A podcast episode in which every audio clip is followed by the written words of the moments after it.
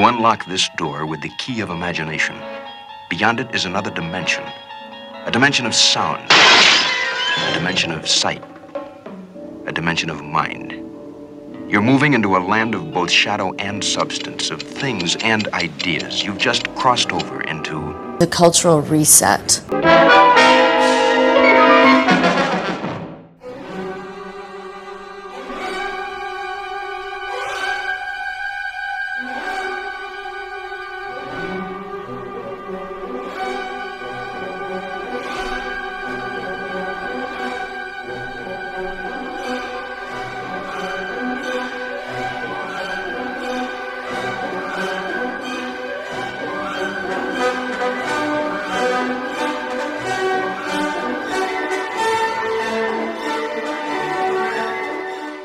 Pessoal, sejam muito bem-vindos a mais um episódio do Cultural Reset. O Cultural Reset é um projeto que ele está contando com o patrocínio do Estado do Rio de Janeiro, a Secretaria do Estado de Cultura e Economia Criativa do Rio de Janeiro, que contemplou o projeto através do edital Cultura Presente nas Redes 2. Eu sou Daniel. E eu sou Matheus.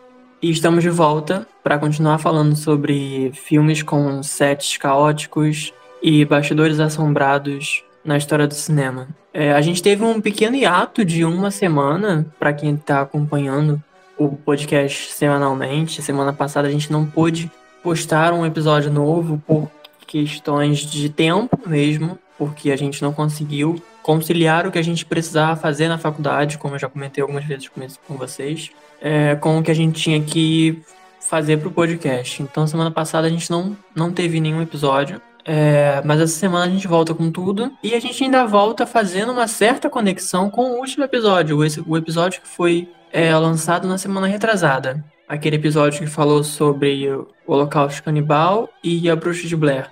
O que conecta esse episódio com o episódio dessa semana é o ambiente. É a questão da, da floresta. Da floresta, do mato, das árvores, dos animais. A gente comentou um pouco sobre isso no episódio passado. E a gente vai continuar falando sobre isso nesse episódio, porém fora do gênero do terror. A gente vai falar sobre dois filmes que foram lançados bem próximos um do outro. É, o primeiro filme que a gente vai falar, ele é de 79 e o segundo é de 82, mas eles estão bem próximos, principalmente pela questão da pré-produção, de quando eles começaram a ser produzidos, e eles acabam meio que se refletindo um pouco um no outro, porque eles são muito parecidos nas questões do bastidor e não exatamente do filme em geral, além de ambos se passarem em um local meio florestal que tem muito contato com animais, com árvores e etc. E o primeiro filme que a gente vai falar, é, como eu já comentei, ele é de 79 e ele é considerado um dos maiores filmes da história do cinema. Ele é até hoje considerado um dos grandes ápices do audiovisual e é uma produção que foi muito problemática, teve muita merda acontecendo e que é com certeza o pesadelo de qualquer diretor. Eu vi horrores. Os horrores que você viu. Mas você não tem o direito de me chamar de assassino, tem o direito de me matar.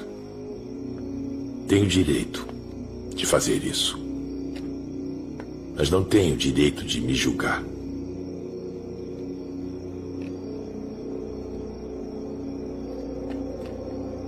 É impossível por as palavras descreverem o que é necessário para aqueles que não sabem o que Horror quer dizer. Horror. O horror tem um rosto. É, o primeiro filme que a gente vai estar tá falando hoje é o Apocalipse Sinal, do Coppola. Coppola, que é o mesmo responsável pela trilogia do Poderoso Chefão, que é um dos maiores cineastas do mundo. E o Apocalipse Sinal provavelmente é meio que o santo graal de todas as produções caóticas na história do cinema, né? Porque é onde deu merda pro diretor, deu merda pros atores, deu merda pro cenário, deu merda pra tudo que se possa imaginar, basicamente. Né? É um filme é um filme tão caótico que a gente tem um documentário sobre justamente o quão caótico e o quão infernal foi realizar esse filme. E assim, é, é um filme que, como o Daniel tava falando, né? A, a gente meio que abordou filmes que é, tiveram a problemática de gravar com água em, em, em, alguns episódios passados, né? Que, tive, que tinham essa dificuldade da, da, de lidar com a natureza nesse aspecto.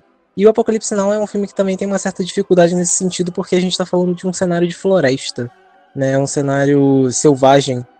E o Apocalipse Now, ele é um filme sobre a Guerra do Vietnã, que foi que começou a ser feito pouco tempo depois da guerra acabar, de fato, né? Então é um filme que foi rodado em locação lá nas Filipinas, estourando completamente o orçamento, né? Com muitas coisas imprevisíveis acontecendo na produção.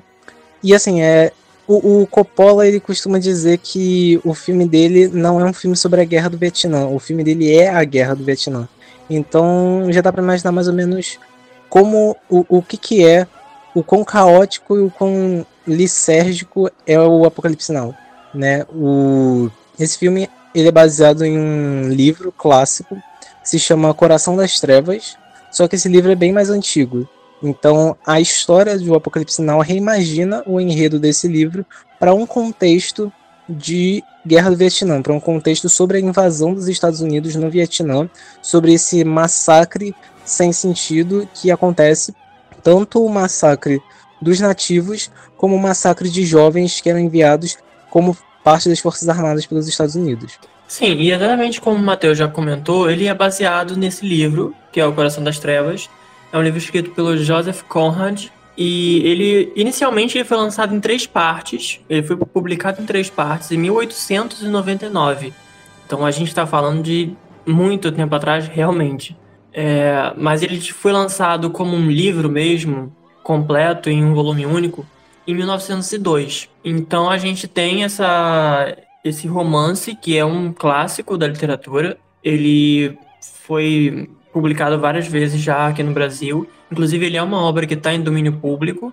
Então qualquer editora pode pegar e publicá-lo. As duas mais conhecidas que tem no momento publicações dele é a Dark Side e a Antofágica. E esse livro foi o que o Coppola usou como base para poder fazer o filme. E não só, tipo, uma simples adaptação. Ele literalmente carregava o livro para todo canto durante o set de filmagem quando eles gravavam. Então a gente tem uma, uma inspiração muito forte vinda desse livro e que acabou gerando esse filme que é um, também um dos maiores clássicos do cinema.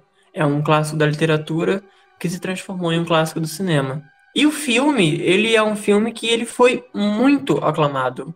A gente já, já falou que ele é um dos grandes clássicos do cinema e na época não foi diferente, não é algo que veio com o tempo, não é uma aclamação tardia, nem nada do tipo. Ele realmente já foi aclamado desde quando ele foi lançado em 79. Ele foi lançado em Cannes, ele ganhou a Palma de Ouro, que é um, basicamente o grande prêmio de Cannes. Ele foi indicado ao Oscar, ele teve oito indicações ao Oscar. Ele venceu a categoria de melhor fotografia e melhor som. No Globo de Ouro ele também foi indicado, ele teve quatro indicações, e das quatro indicações ele, ele levou três. Ele ganhou melhor diretor, melhor ator coadjuvante e melhor roteiro. Ele só perdeu, se eu não me engano, melhor filme. E até mesmo uma indicação ao Grammy, a trilha sonora do filme conseguiu. Então ele foi um filme que ele realmente foi um, um estouro. Ele realmente foi muito aclamado na época que ele lançou. E até hoje ele ainda é um filme muito bem visto. Inclusive ele ainda é referenciado vai em vários momentos. Outros filmes se inspiraram nele após, porque ele meio que virou um filme que um filme modelo em relação a como fazer um filme de, de guerra, como fazer um filme nesse estilo, dentro desse gênero, só que não exatamente no exemplo de como fazer isso na questão dos bastidores, e sim na realidade em obra, né? Como aquela obra ainda consegue servir de exemplo e como ela consegue ser um referencial depois de tantos anos. É, como o Daniel comentou, né, o Apocalipse Now, ele não é o primeiro filme a retratar a Guerra do Vietnã, mas esse é um filme que é mais ou menos uma quintessência da, da, de filmes sobre a Guerra do Vietnã, né? Ele é como se fosse o manual que todo mundo acaba caindo de uma forma ou de outra, sabe? É como, é como, por exemplo, quando fazem algum filme de zumbi, você sempre acaba tendo uma, uma certa inspiração, mesmo que você não perceba, em A Noite dos Mortos-Vivos. Então, com o Apocalipse Now é algo meio parecido. Ele é um filme que acaba influenciando todos os outros nesse, nesse estilo. E e o Apocalipse Now ele vem numa espécie de era de ouro do Coppola. Porque o Coppola, assim, ele, ele tinha feito os dois primeiros Poderosos Chefão, né? Ele tinha feito, além de muito dinheiro, ele tinha, assim, a carreira dele na academia de ganhador de Oscar nos anos 70, ninguém se compara. Porque eram os dois Poderosos Chefão, era Patton, que ele ganhou por roteiro, era A Conversação, e aí Apocalipse Now, sabe? Ele, ele tava fazendo um sucesso de bilheteria, de crítica e de prêmios que você não vê nada igual em Hollywood. Só que com o passar do tempo, e muito por conta do Apocalipse Now também, ele ficou tão é, submerso em dívidas que basicamente os anos 80 é a fase em que ele tem que aceitar vários trabalhos para poder pagar essas dívidas, né? Então, uma coisa interessante que o Coppola, por mais que ele tenha que aceitar muitos trabalhos para poder pagar essas dívidas, sanar essas dívidas, eles não são trabalhos que necessariamente é, jogam ele na sarjeta, sabe? Não é um caso de um diretor que tem que aceitar trabalho e fazer qualquer coisa. Ele aceita um monte de trabalho, mas ele continua fazendo os filmes dele, do jeito dele. Só que são filmes que não são necessariamente o que ele queria anteriormente.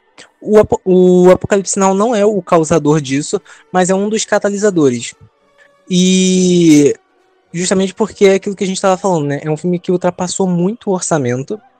Ele estava previsto para ser gravado, se eu não me engano, em acho que 16 semanas, sabe? Ou é, 16 semanas e ele acabou sendo gravado em 15 meses, sabe? Então é, é muito surreal a proporção que isso toma, né? É um outro nível de mau planejamento que a gente não está acostumado a ver. E tanto que isso inspirou um documentário chamado Hearts of Darkness, né? Corações das Trevas, que foi feito pela Eleanor Coppola, é, né, a esposa do Coppola, é, ela gravou bastante material mostrando como ele era ansioso, nervoso e pessimista durante as gravações desse filme, justamente porque tudo parecia dar errado, tudo parecia que estava desabando na cabeça dele. Então, ele, ele, decidiu adaptar um livro que já tinha histórico de adaptações falhas, né, de adaptações que as pessoas tentaram fazer, mas não conseguiram. Um dos cineastas que tentou levar Coração das Trevas para o cinema e não conseguiu foi o Orson Welles, diretor do Cidadão Kane. Ele tem uma toda uma carreira de obras grandiosas que ele não conseguiu executar, como Don Quixote ou então Pequeno Príncipe, e Coração das Trevas é uma delas, né? Tanto que é, é um desses textos que as pessoas têm um certo receio de mexer. Então, existe a inspiração de Coração das Trevas em muitos filmes.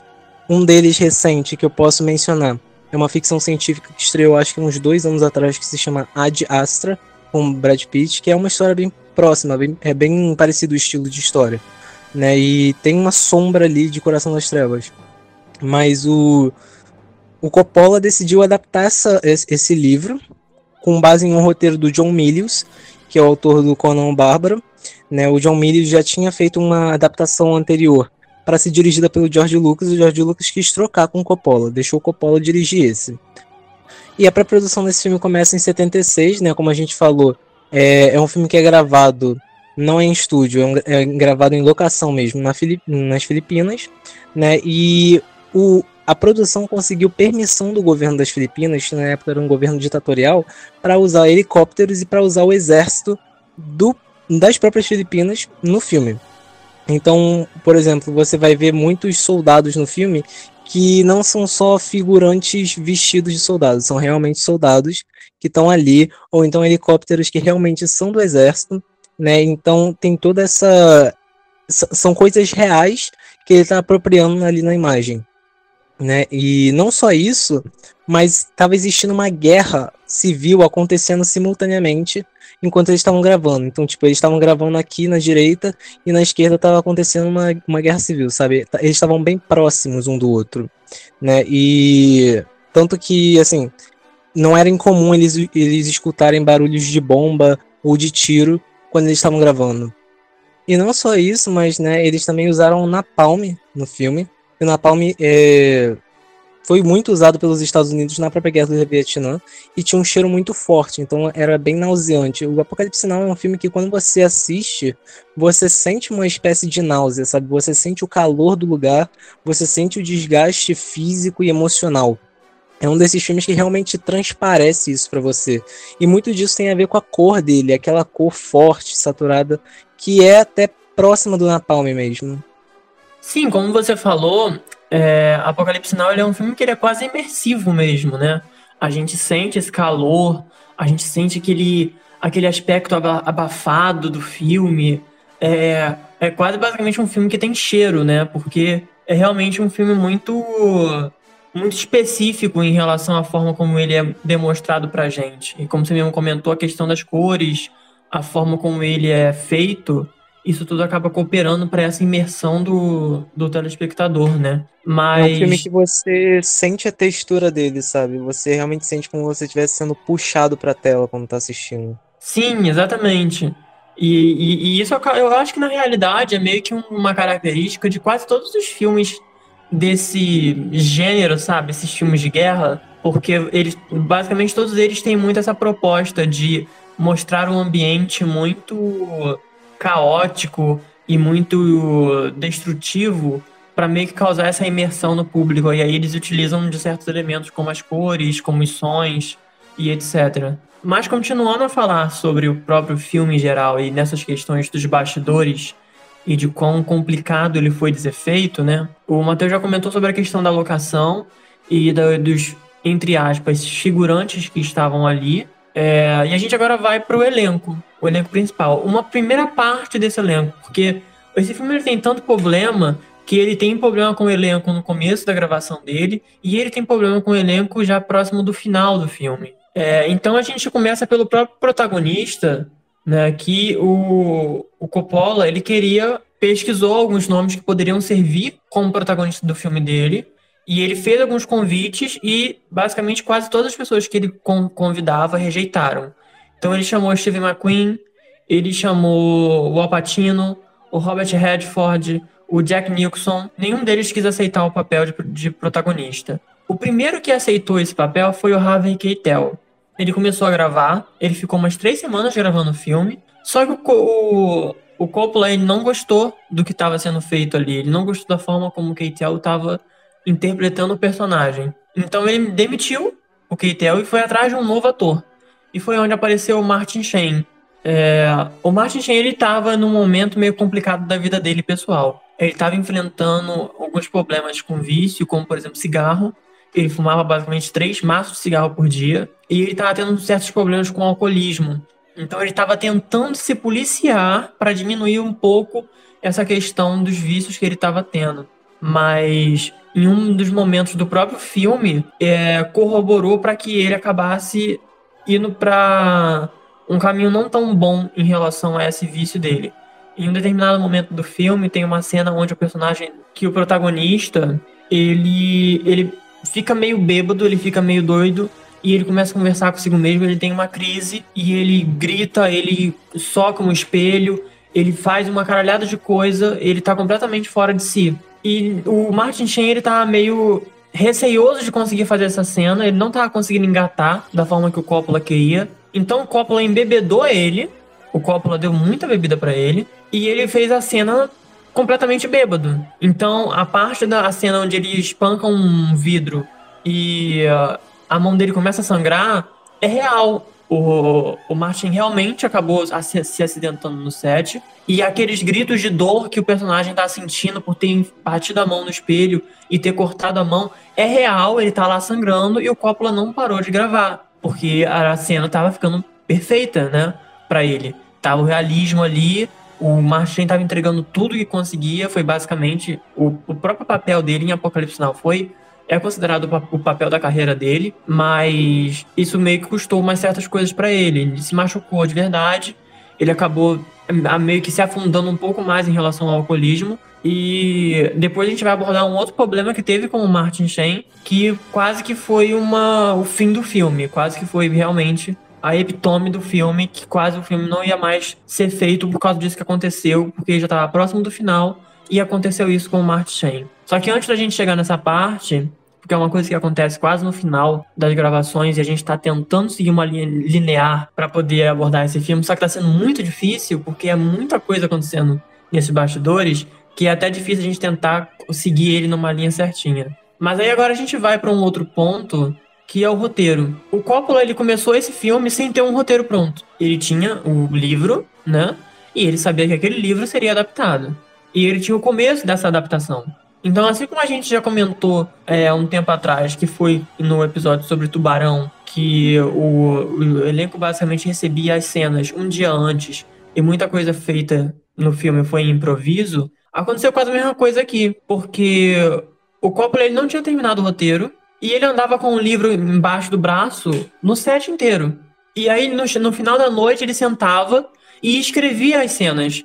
Então as cenas, o roteiro era feito basicamente horas antes dele ser gravado. Então também era uma correria para os próprios atores e para toda a equipe se organizar no que, que aconteceria naquele dia de filmagem, porque o Coppola estava com o roteiro sendo escrito de pouquinho em pouquinho. O filme estava rodando e não tinha o final do roteiro ainda. Então era muito complicado se gravar, porque o local já era caótico, o elenco já estava completamente exausto logo no começo das gravações, porque era um ambiente muito difícil de se conviver e de ficar lá, tipo assim, de boas. Não dava, era impossível fazer isso, ficar lá naquele lugar. Então, todo esse estresse ia corroborando mais ainda para a equipe e principalmente na questão da produção. Tudo estava sendo, de certa forma, desorganizado. Então, não tinha uma certa regra para se seguir para fazer as coisas, porque estava tudo sendo feito a moda caralho, sabe? O roteiro não estava pronto, as pessoas recebiam as cenas em cima da hora, o elenco às vezes saía e não voltava teve substituição, uma caralhada de coisa acontecia. Então era muito complicado. E além disso, além de estar todos esses problemas já com roteiro, com equipe, com locação, é, uma guerra acontecendo basicamente do lado do set. Ainda por cima teve um tornado no local. Um tornado que causou uma chuva torrencial muito, muito forte e destruiu boa parte do cenário que tinha sido composto para o filme. Boa parte do set foi completamente destruído. E eles tiveram que paralisar durante duas semanas as gravações. Então a gente, novamente, como a gente já comentou lá no comecinho, que o filme era para ter sido feito em 16 semanas, que é basicamente quatro meses, e acabou virando 15 meses, é muito por causa disso, porque o filme teve que ter inúmeras paralisações. E uma delas foi nesse momento onde teve esse tornado que destruiu boa parte do set, boa parte dos equipamentos. Então eles tiveram que ficar duas semanas parados para poder recuperar tudo e poder voltar a gravar com um clima que estivesse um pouco mais aceitável para poder continuar a gravação. E aí depois que eles voltam às gravações, a gente tem outros problemas com o elenco. Um deles foi o Dennis Hopper, que basicamente chega a ser engraçado falar isso, porque é quase surreal você ver isso acontecendo, mas isso aconteceu. É, o Dennis Hopper ele pediu para que para ele conseguir fazer o papel dele, para ele conseguir interpretar do jeito que o Coppola queria, ele ia precisar de exatamente 25 gramas de cocaína. E esses 25 gramas de cocaína saiu do orçamento do filme. Então, pra gente ter uma noção do quão biruta o pessoal daquela equipe já tava, que até 25 gramas de cocaína saiu do orçamento e foi tudo bem aceito dentro da logística para se produzir esse filme. Mas o pior, né, o grande vilão desse filme, eu acho que podemos dizer assim, no caso, o grande vilão do Coppola, chegaria logo depois, que é o Marlon Brando. O Marlon Brando ele já era conhecido por ser um pouquinho arrogante e meio complicado de se lidar no set. E com o Apocalipse Now não foi diferente. Ele exigiu um certo valor. Esse valor para ele trabalhar era de um milhão de dólares por semana e ele ia gravar durante três semanas. Ele chegou no Coppola e ele falou que ele não iria passar daquilo. O combinado foi esse e ele ia, ia, ia continuar fazendo exatamente isso. Porém, o Marlon Brando, ele chegou no set de filmagem com 130 quilos, o que não era o indicado para o roteiro que o, o Coppola havia montado, porque o personagem do Marlon Brando era descrito como uma figura esbelta e musculosa. Então, Marlon Brando chegou fora do peso que o personagem precisava. Ele não leu nenhum roteiro que foi mandado para ele. Ele não sabia como é que eram as cenas dele. Ele não sabia o que, que ele tinha que fazer. Ele não sabia nem o nome do personagem dele. Ele simplesmente recebeu a chamada, falou o preço dele, aceitaram. Ele pegou um helicóptero, um avião, chegou lá no set. E aí, dessas três semanas que ele falou que iria trabalhar e que ele não iria passar daquilo, duas semanas foi pro Coppola ficar conversando com ele e repassando todo o roteiro e o que, que seria feito nas cenas. E apenas a última semana foi a semana que foi usada para gravação. E o Marlon Brando tinha basicamente umas duas ou três cenas no filme. Então, Foi literalmente duas ou três cenas que demoraram uma semana inteira para ser gravada e ainda assim não foi gravada com êxito. O, o Marlon Brando precisava que o Coppola ficasse dizendo as, as falas dele num, numa espécie de microfone para ele poder reproduzir as falas. E além disso, boa parte da, das cenas que ele teve foram improvisadas. Porque o Coppola chegou em um momento e falou que estava cansado, que não ia mais ficar repassando o roteiro com ele, porque ele basicamente não estava conseguindo entender o que, que era para ser feito. E o Coppola falou para ele: usa o que você sabe e improvisa um pouco naquilo que você não conseguir fazer, porque a gente precisa seguir com esse filme. E foi basicamente o que aconteceu. Boa parte da cena que o Marlon Brando aparece é improvisada por ele, não era o roteiro que o Coppola tinha feito. E foi o que ficou no filme. Quando chegou no final da terceira semana, ele foi embora, pegou o dinheiro dele, e depois o Coppola teve que se virar com o restante do que tinha que ser gravado e se virar com as gravações que ele conseguiu com o, Marlon Brando. Ou seja, já tinha um grande problema já dentro do set e a grande, uma das grandes estrelas que estava envolvida no elenco também não estava cooperando com a produção. E para não bastar, né, todos esses problemas que a equipe já estava sofrendo de ter que estender a gravação por muitos meses a mais do que era esperado, ter que tirar dinheiro de um lugar que não tinha, ter que pedir empréstimo para o filme continuar a ser feito, problemas na, no elenco, ter que lidar com atores arrogantes, com atores que não estavam preparados, ter que atender a exigências estranhas e bizarras de parte do elenco, ter que enfrentar um tornado, não ter um roteiro finalizado. Além disso tudo, ainda tem uma, uma certa questão que acontece no filme, que uma que é uma certa cena onde existe um sacrifício de um animal que acabou sendo real e que inclusive deu uma certa polêmica pro próprio Coppola na época que o filme foi lançado. A gente já tocou sobre em relação a mortes reais de animais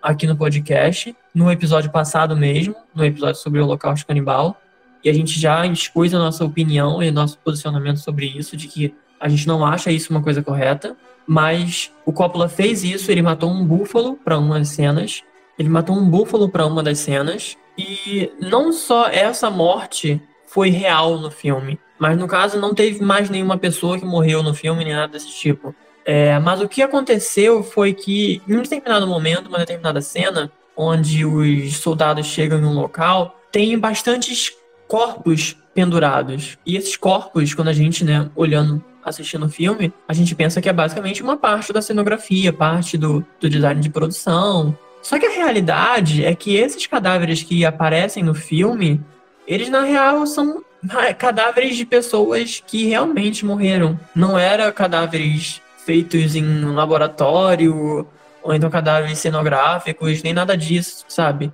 Eram realmente cadáveres de pessoas. E esses cadáveres tem um certo momento da equipe onde o Coppola e um dos produtores comenta sobre um cheiro muito forte de gente morta, de coisa morta no set. E eles acharam que era bicho morto que estava perto, porque era uma área que tinha muito bicho, tinha muito rato, tinha muito bicho que rasteja, muito réptil. Então eles acharam que era basicamente os bichos mortos que estavam por ali por perto e falaram com o pessoal da equipe se podia dar um jeito de tirar aqueles bichos de perto deles, porque as pessoas que estavam no set não estavam aguentando o cheiro.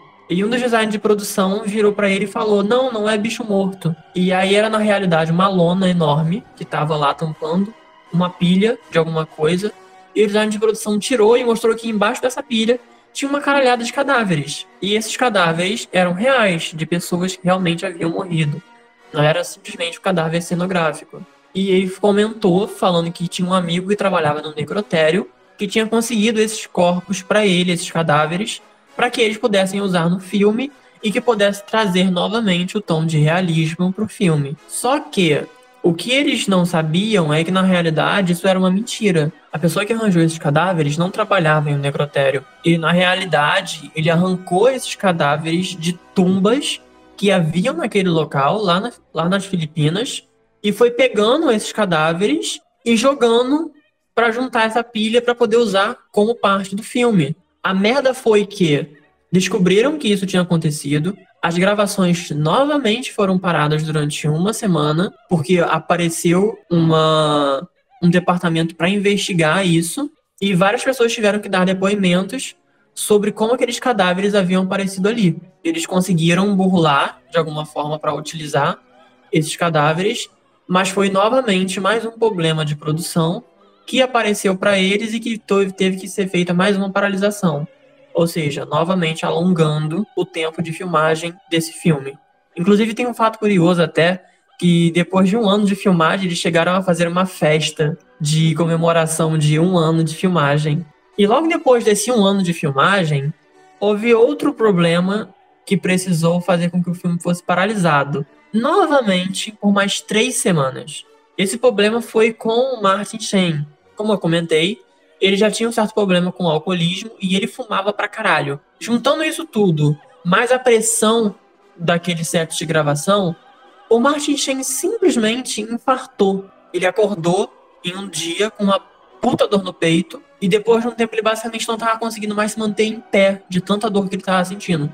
Tiveram que sair correndo com ele para levar ele para um, um hospital, para um atendimento médico. E o Coppola, quando descobriu que o Martin Sheen tinha tido um infarto, ele teve um ataque epilético de tão nervoso e desesperado que ele ficou. Porque já tinha passado um ano de filmagem, o filme já estava estourando completamente o psicológico de todo mundo que estava dentro daquela equipe. Já tinha estourado orçamento, já tinha estourado o cronograma. Ele já não estava mais aguentando estar ali e ver com que e ver que em um determinado momento, depois de um ano de filmagem, o protagonista dele infarta e ele corre o risco do ator morrer e simplesmente não conseguir terminar o filme, ele entra em colapso total. O, o Coppola, inclusive, ele chegou a pensar em se matar em alguns momentos ele comenta que teve três situações específicas em que ele pensou em se matar porque ele simplesmente não estava mais aguentando. E uma delas foi esse momento onde o Martin Sheen tem um infarto e ele pensa que o filme dele vai pro buraco, o filme dele não vai conseguir ser lançado, o filme dele não vai conseguir terminar de ser feito porque o protagonista dele ia morrer. Então, é, pra gente ver o quão caótico esse filme foi dentro do set de filmagem, que a própria equipe já tava, tipo, entrando em colapso. Era a gente infartando, era a gente enlouquecendo, era a gente é, tendo ataque epilético, era a gente pensando em se matar.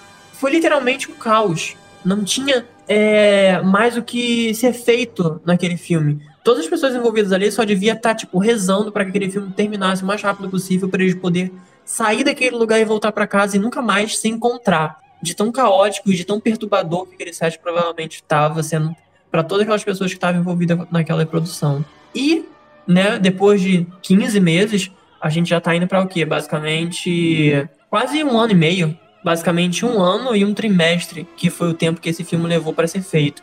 E com isso, todos esses problemas que acontecia, com basicamente quase todo mundo indo pro caixão, eles finalmente terminaram esse filme e o filme foi para a sala de edição para ver se realmente ia conseguir sair e finalmente ser lançado.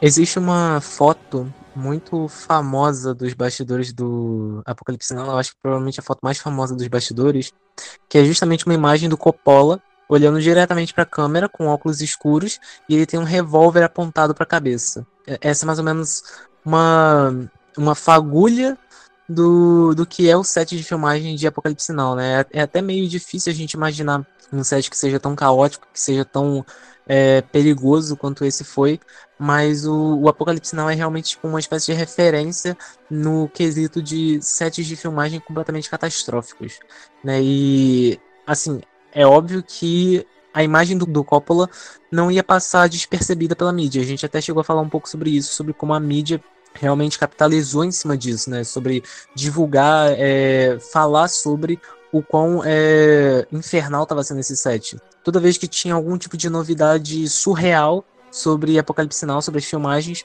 era noticiado na mídia. E esse tipo de coisa é foi construindo uma imagem meio ruim em cima do Coppola. Porque o Coppola, como a gente tinha falado antes, ele estava numa esteira de sucesso. Os anos 70 do Coppola é uma década de que nenhum cineasta, quase nenhum cineasta consegue se igualar. Então isso foi ajudando uma espécie de derrocada dele. Não é completamente uma derrocada, porque o Coppola não deixou de ser um diretor famoso ou mesmo aclamado. Ele continuou fazendo filmes aclamados nos anos 80, mas ele começou a se afogar cada vez mais em dívidas, porque ele precisava de empréstimos para os filmes deles. Né? Então, o Coppola ele é um diretor que queria ao máximo se ver livre das garras de grandes estúdios ele queria construir para ele, com os amigos cineastas dele, um espaço novo que permitisse a cineastas terem mais liberdade sobre os projetos, né? Só que isso não é barato. Então, o Apocalipse Now foi só o primeiro de uma série de, é, de, de, de, filmes que criam um problema financeiro para o Coppola. Porque ele começa a se a, a, mergulhar em dívidas, precisar de empréstimos, né? Então ele vai tendo esses problemas que vão explodir mais para frente com um filme dele chamado One from the Heart. Mas o Apocalipse Now é um filme que começa já a catapultar esses problemas financeiros do Coppola, que ele precisaria sanar nas décadas seguintes. E o Coppola ele nunca tirou o Apocalipse Now da cabeça, né? É um filme que sempre ficou marcado ali, seja pelo set que foi completamente infernal, ou pelo fato de que ele sempre acha que dá para melhorar o filme.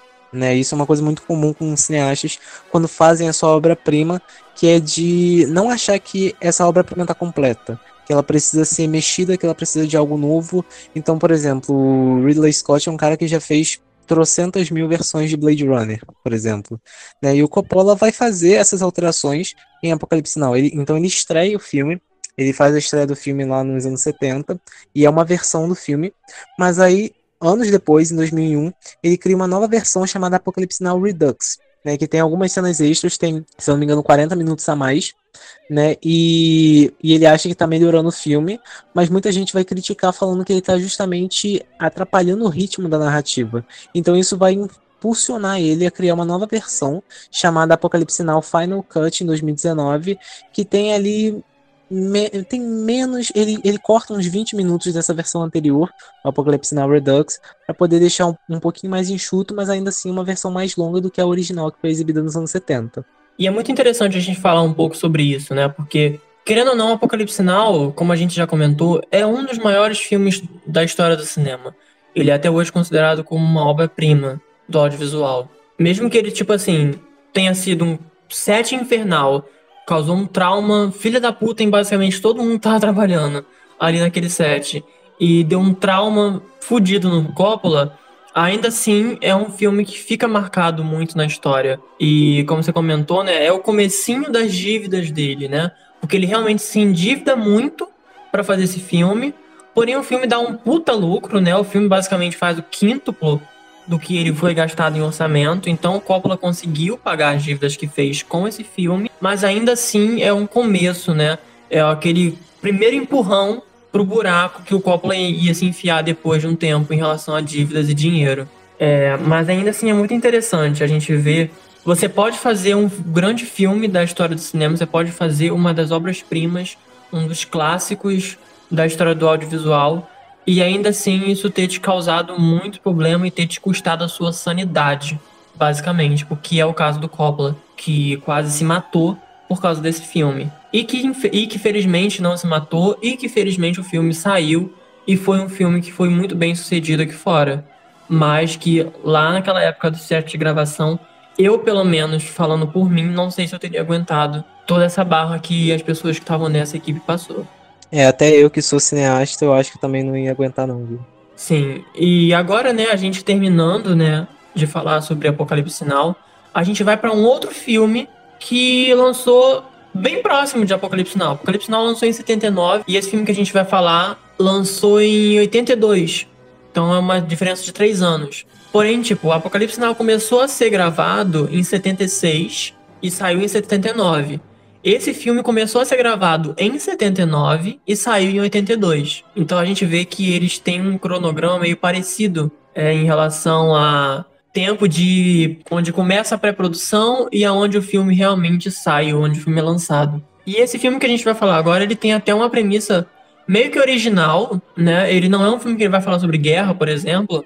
Ele não é um filme de guerra, ele não é um filme de é, found footage, igual a gente comentou no, no episódio passado. Ele é um filme meio de drama, uma biopic mais ou menos. E porém ele teve muitos problemas pela questão novamente do realismo ao extremo que o diretor quis introduzir para esse filme. E esse filme é Fitzcarraldo.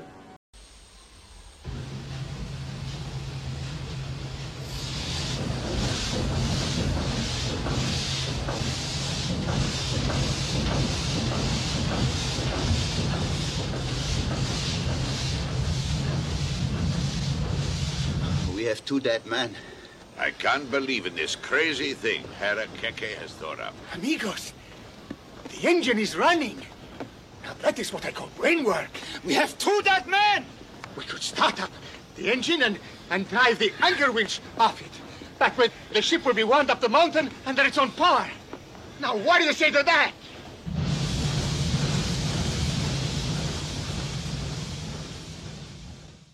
Exatamente, Fitzcarraldo é um filme do Werner Herzog, que é um dos principais nomes do cinema alemão, é, principalmente do, da segunda metade do século XX para cá. Ele é um diretor alemão muito prolífico, sabe? Ele faz muitos filmes, eu acho que na casa dos 60 filmes. E tanto documentários quanto ficções, os documentários dele são muito famosos. Ele já rodou o mundo inteiro gravando documentários diferentes. E o Fitzcarraldo é um filme que se passa na floresta amazônica do Peru. E não só ele se passa na floresta amazônica do Peru, a parte peruana, mas ele tem alguns atores brasileiros que fazem algumas participações como o Grande Otelo, né? E assim, o Daniel tava falando que é um filme meio de biopic, meio de drama, né?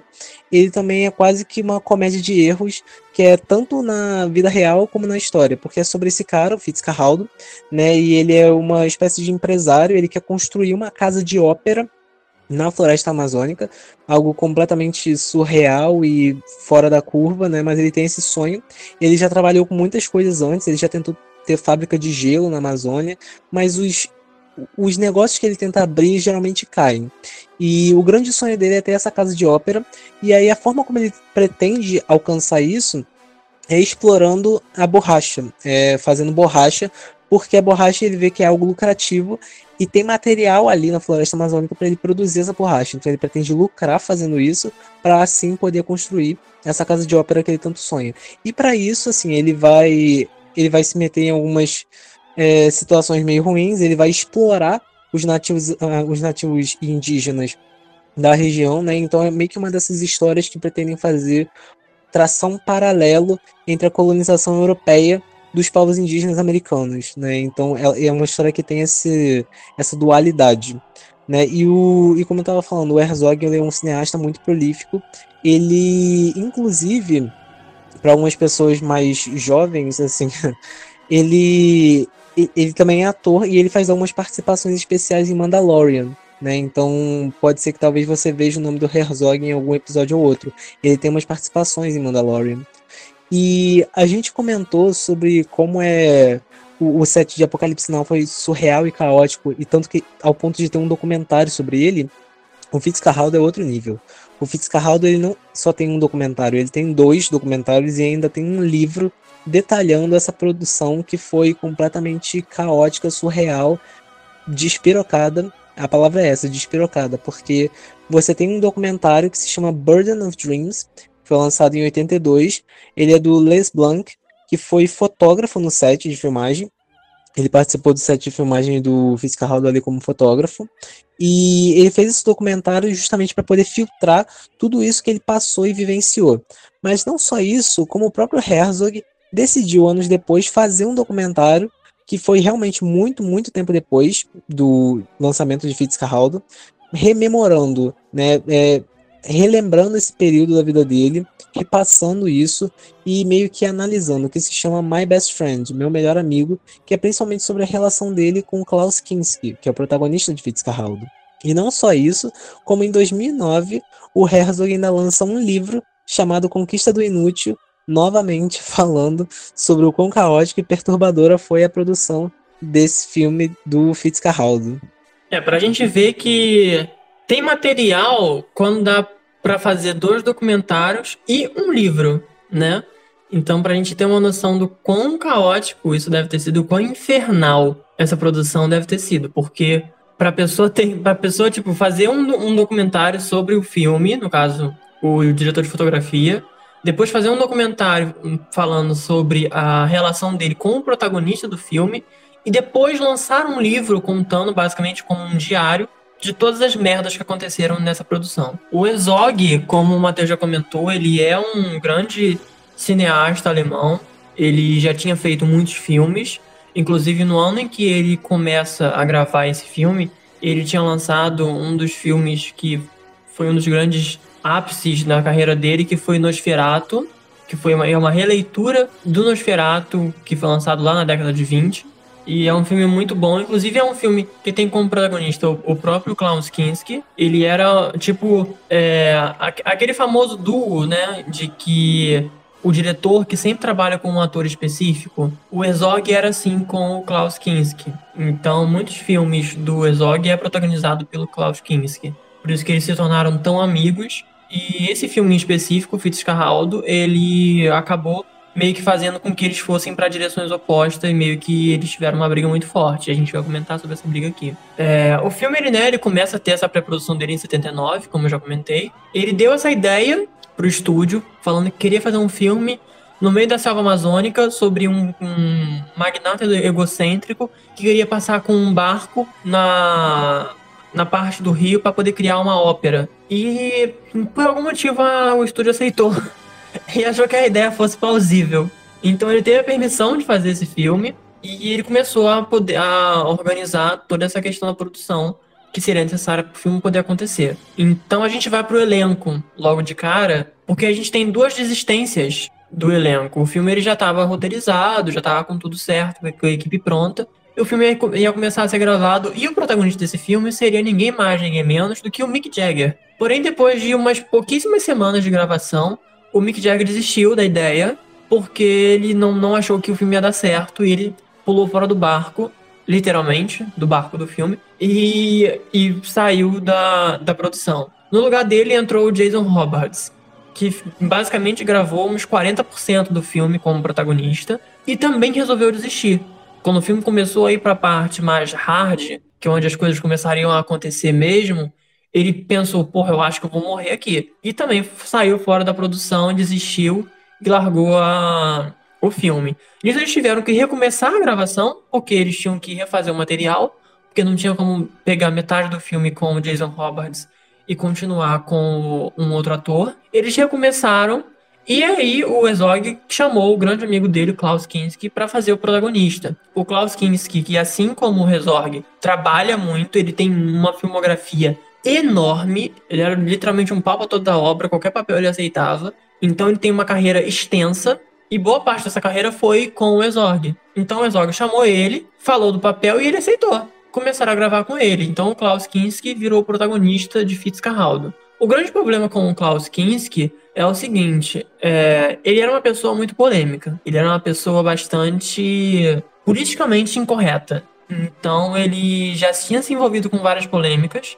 E a maior delas é que ele foi preso por ter agredido uma mulher. E ele foi preso, ele ficou um bom tempo preso, e durante essa época que ele ficou preso, ele passou por alguns testes psicológicos e foi constatado de que ele era basicamente um psicopata. Ele foi constatado com traços de psicopatia na personalidade dele. Ele foi, né, solto depois de um tempo, e voltou a fazer os filmes dele como se nada tivesse acontecido. Porque, claro, é um homem branco, então a indústria nunca ia barrar de fa dele fazer alguma coisa, mesmo com que ele tivesse com um atestado dizendo que o cara é biruta das ideias. Então ele continuou trabalhando normalmente e continuou se envolvendo em polêmicas. Então ele, além de ter sido preso, dele ter uma, um diagnóstico de, de psicopatia, ele continuou se envolvendo em, em, brigas, ele batia a boca com todo mundo no meio da rua, inclusive durante essa gravação mesmo de Fitzcarraldo, ele discutiu com uma pessoa em um hotel que ele ficou, caiu na porrada, mas mesmo assim ele ainda conseguia fazer os trabalhos dele de forma completamente de boas, porque a indústria não se importava com isso. Então a gente tem um protagonista no filme, e ele é um protagonista polêmico e problemático, assim como o próprio personagem do filme, que também era um cara problemático, um magnata meio maluco, lunático. E não só esses problemas fora do filme, mas ele também tem um problema durante a gravação do filme. Ele tem uma discussão muito forte com o, o diretor do filme, com o Exorg, que é essa discussão que meio que aparta a amizade deles. E nessa discussão ele ameaça desistir do filme. Depois de já terem gravado uma boa parte do filme, ele vira pro, pro, pro e fala que ele vai sair do filme, que ele não quer mais gravar. E o Ezog basicamente pega uma arma, aponta para ele e fala: se você sair desse filme, você vai sair desse filme morto. Porque o Ezog já estava tão cansado de já ter tido dois protagonistas, dois atores que desistiram de fazer o filme dele. Um deles, depois que já estava com quase 40% do filme pronto, que ele não ia aceitar mais ninguém desistindo, ninguém saindo da equipe. E no meio dessa discussão com o Klaus Kinski, o Klaus ameaçou de sair da produção, de desistir de tudo e não querer terminar o filme. E ele simplesmente virou uma arma e apontou para ele e falou que se ele fosse sair, ia sair morto. E era o que ia acontecer. O Klaus Kinski desistiu de sair, obviamente, e continuou a gravação do filme, assim como ele já tinha começado. E depois disso, eles nunca mais tiveram uma boa relação como eles tinham anteriormente. Uma coisa que a gente percebe nesses dois filmes, né, é que eles têm esse esse quesito de levar a um realismo extremo, né? De querer desafiar a própria natureza para poder realizar o filme. É uma coisa que a gente já tinha discutido antes com os filmes subaquáticos, né? O Segredo do Abismo, o Tubarão, e essa ideia de tentar não só ir contra a natureza, mas manipular a natureza para poder realizar o filme. Isso é uma coisa que a gente percebe em Apocalipse Now, é uma coisa que a gente percebe em Fitzcarraldo, né? Então, por exemplo, eles literalmente, a equipe literalmente causa um desastre ambiental só para poder gravar, sabe? Então eles desmatam grande parte da floresta com explosões, com queimadas ou des desmatando mesmo é, cortando árvores, tudo isso para poder captar a imagem, né? Então a gente tem que pensar o quão é, ético isso realmente é, porque por mais que um filme seja arte, ele não literalmente é, tá acima da lei ou acima de tudo, ou acima de pessoas. Né? Não é porque ele é arte que ele é algo santificado. E a gente vê isso na maneira como o filme trata toda essa questão ambiental, de desmatar grande parte da floresta amazônica peruana, mas também da forma como ele explora os povos indígenas. Então, o filme tem uma quantidade absurda de figurantes que são de fato membros de comunidades indígenas e que, assim, não foram pagos para estarem lá, né? É uma produção completamente infernal que exigiu muito da equipe e nenhum desses indígenas foram pagos. Então, a narrativa do filme acaba vazando para a realidade. Se é um filme sobre esse europeu que explora povos indígenas para poder chegar e atingir as suas metas, a realidade acaba não sendo muito diferente, porque a gente tem uma equipe europeia explorando povos indígenas, não pagando povos indígenas, para poder realizar o filme, porque eles acreditam que vão estar tá fazendo quase que um favor a eles. Né? Então a gente vê muito dessa hipocrisia tanto na tela como atrás dela.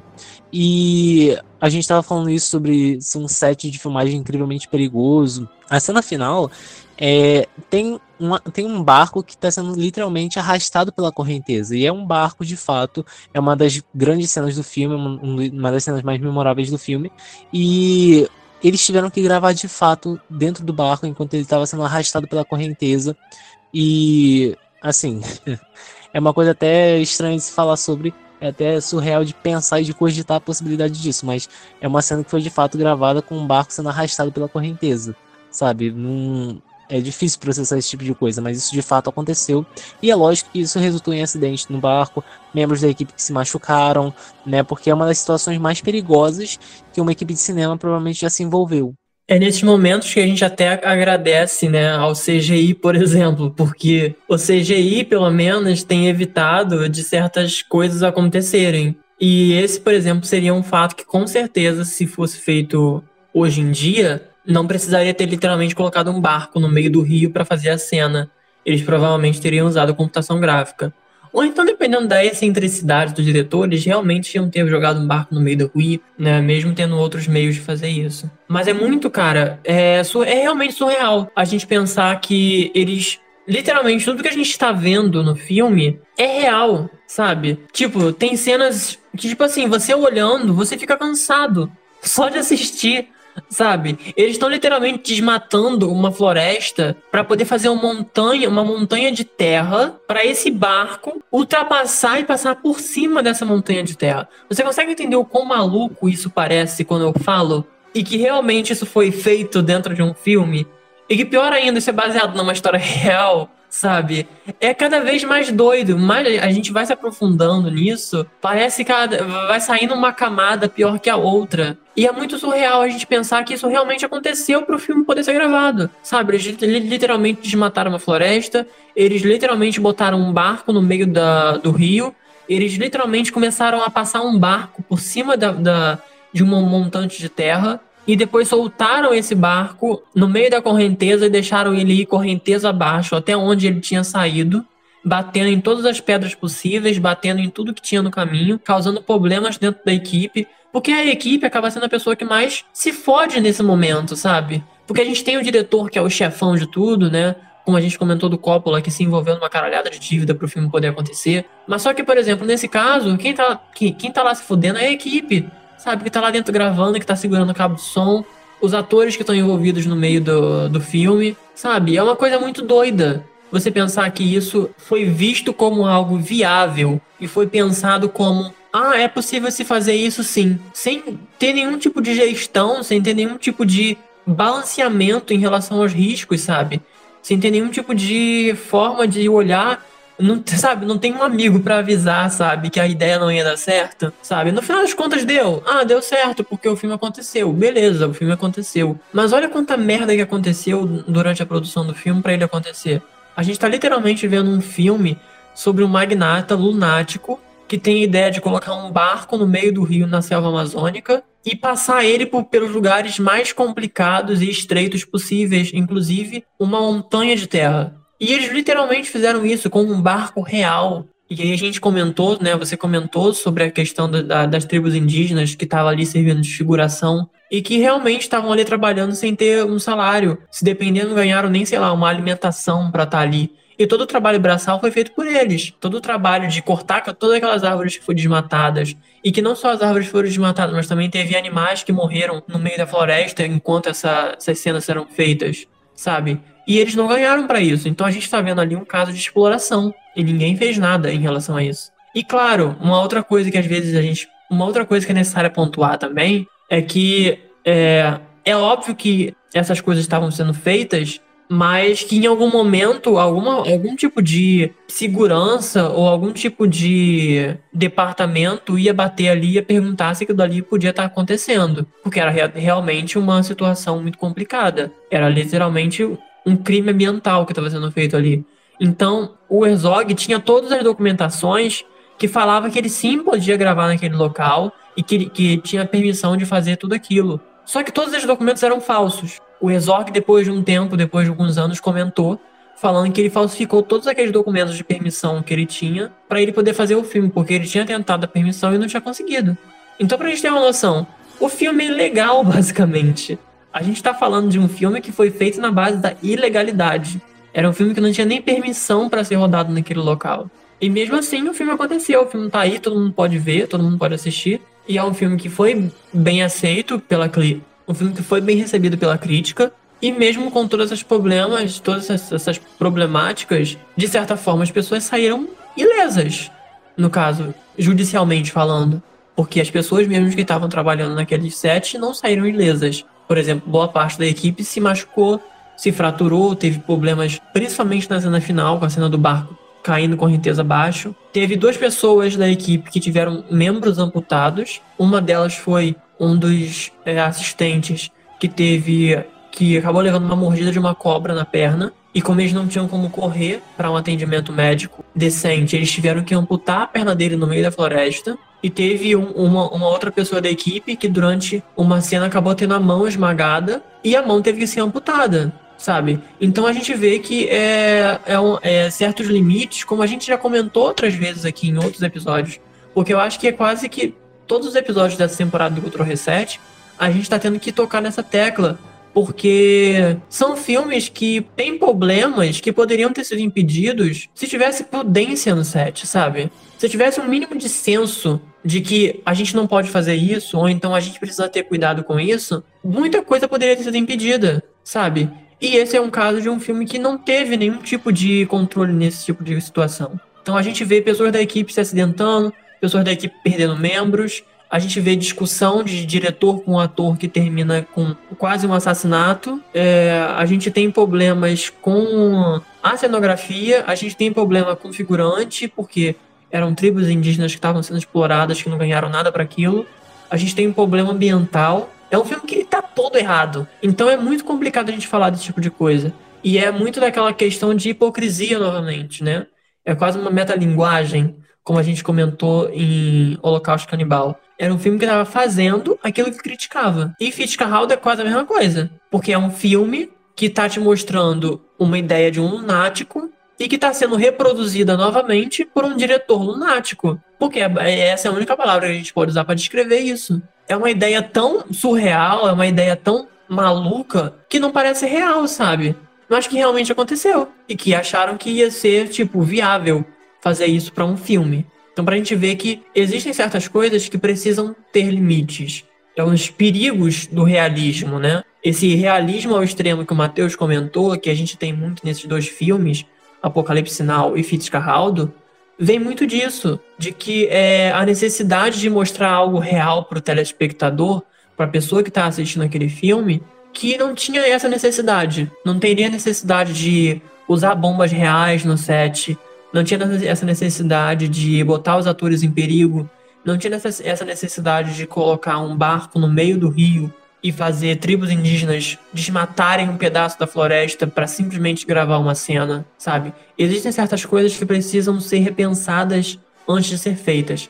Claro, a gente está falando de uma década diferente, a gente está falando do final dos anos 70 e do começo dos anos 80 era uma época onde as coisas eram bem diferentes do que é hoje em dia. Mas é, esses filmes eles servem de alerta para a gente ver que tem coisas que devem ser colocadas limites. Não é porque é arte, não é porque é um filme que a gente pode deixar que certas coisas aconteçam, como as coisas que a gente está relatando nesse episódio, que é esse filme que é basicamente ilegal porque ele não tinha permissão para rodar, ele explorou tribos indígenas, e ele teve um, uma parcela de culpa dentro de um crime ambiental, ou então de um filme que levou o próprio diretor à insanidade e fez o ator principal dele ter um infarto, fez acidentes acontecerem, botou em risco toda uma equipe e saiu completamente dos trilhos. E assim a gente termina esse 14 episódio do Cultural Reset, o sexto episódio dessa nova temporada. É... Se você chegou até aqui, muito obrigado por ter escutado todo esse episódio. Espero que vocês tenham gostado.